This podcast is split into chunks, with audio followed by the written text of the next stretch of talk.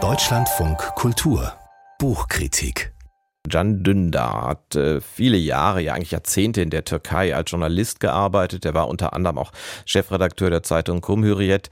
Er war auch Fernsehmoderator und Dokumentarfilmer. Und nachdem er dann wegen des angeblichen Verrats von Staatsgeheimnissen und Spionage angeklagt wurde in der Türkei, hat er das Land verlassen. Er lebt seitdem in Deutschland.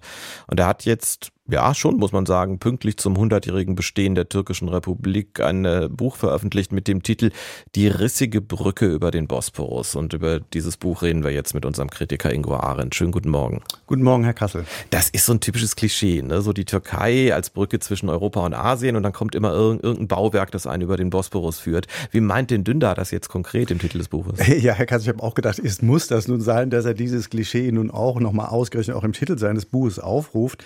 Aber wenn man äh, das Buch so liest, dann merkt man, dass er mit dieser Metapher eigentlich etwas ganz anderes im Sinn hat. Er will nämlich sagen, dass die Türkei ist ein Land, das zwischen Extremen pendelt. Ungefähr so wie die Brücke, über die Can Dündar, als er noch in Istanbul lebt, die jeden Morgen fahren musste, um von der asiatischen Seite Istanbuls auf die europäische Seite zu kommen, wo eben äh, seine Redaktion war. Und er spricht im Buch stattdessen äh, eigentlich eher von einer gigantischen Schaukel zwischen Moschee und Kaserne, zwischen Bajonett und Knüppel, zwischen Demokratie und Autokratie. Und mit dieser Charakterisierung kommt er der Wahrheit und unserer eigenen Beobachtung in den letzten Jahrzehnten ja wahrscheinlich viel näher als durch diesen Vermittlungseuphemismus von dem Land, das da Europa und Asien verbinden und versöhnen muss und so weiter.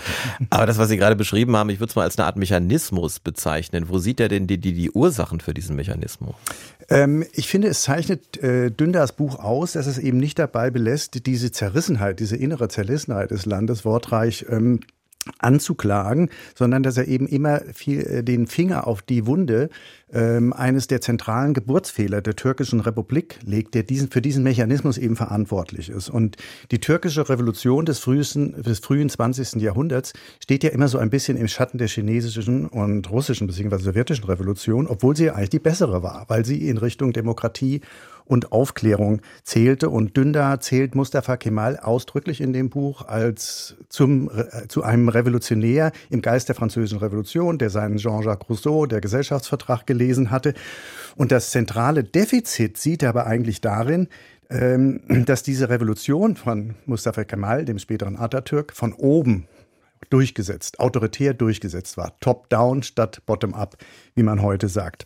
Er hat sie eben autoritär umgesetzt gegen ein ungebildetes, tief religiöses und nach dem Ersten Weltkrieg eben weitgehend ausgeblutetes Land. Und deswegen sind Demokratie, Rechtsstaatlichkeit, Säkularismus, neue Kleiderordnung, äh, das neue Alphabet unten, wenn man so will, nie so richtig angekommen, mussten ja teilweise mit drakonischen Strafmaßnahmen durchgesetzt werden. Und deswegen schwingt äh, diese Schaukel, von der ich gerade gesprochen habe, um das Wort nochmal aufzunehmen, eben immer wieder zurück in diese ähm, konservativ-religiöse, antiaufklärerische äh, Richtung, in der das Land eben eigentlich sozusagen vom Kern her tickt.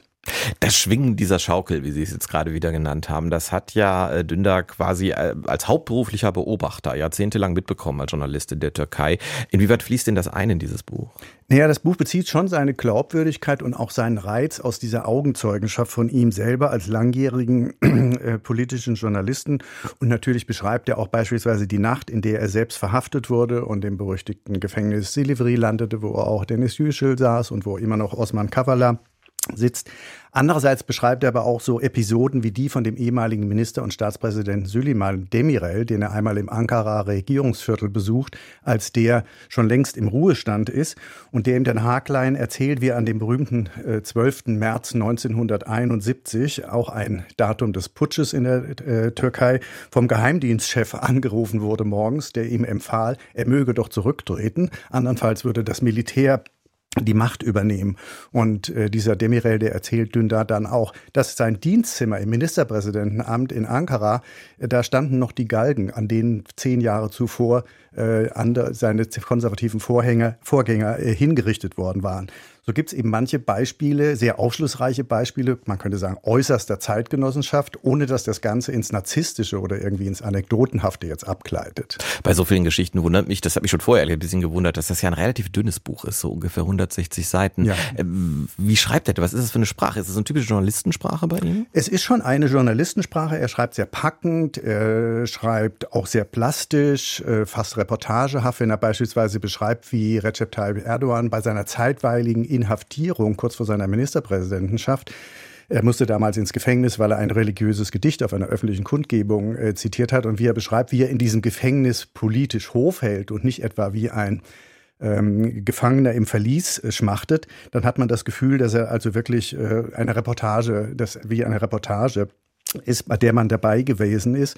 Er schreibt aber auch politisch sehr eindringlich, etwa wenn er dem Westen vorwirft, äh, die Türkei jahrzehntelang äh, instrumentalisiert zu haben. Einerseits als Puffer gegen den Kommunismus, Pufferstaat gegen den Kommunismus, einer jetzt neuerdings eben als Puffer ähm, gegen ähm, die Flüchtlinge oder wenn er die Türkei als Exempel zeichnet, wie man eine Demokratie von innen heraus mit ihren eigenen Mitteln in etwas verwandeln kann, was Dündar ein islamisches Repressionsregime nennt. Gleichzeitig schreibt er nie suggestiv, man fühlt sich nie ideologisch überwältigt, sondern er steuert immer sehr zielsicher diese neuralgischen Problemzonen an, ähm, von Politik, Geschichte und kollektiver Psyche, ohne sich irgendwie mit so trögen Chronologien aufzuhalten. Und deswegen finde ich, ist das Buch eine super wertvolle Orientierungshilfe für alle, die wissen wollen, was geht in diesem verrückten Land denn eigentlich so vor. Dankeschön. Ingo Arendt war das über die rissige Brücke über den Bosporus. Ein Jahrhundert türkische Republik und der Westen.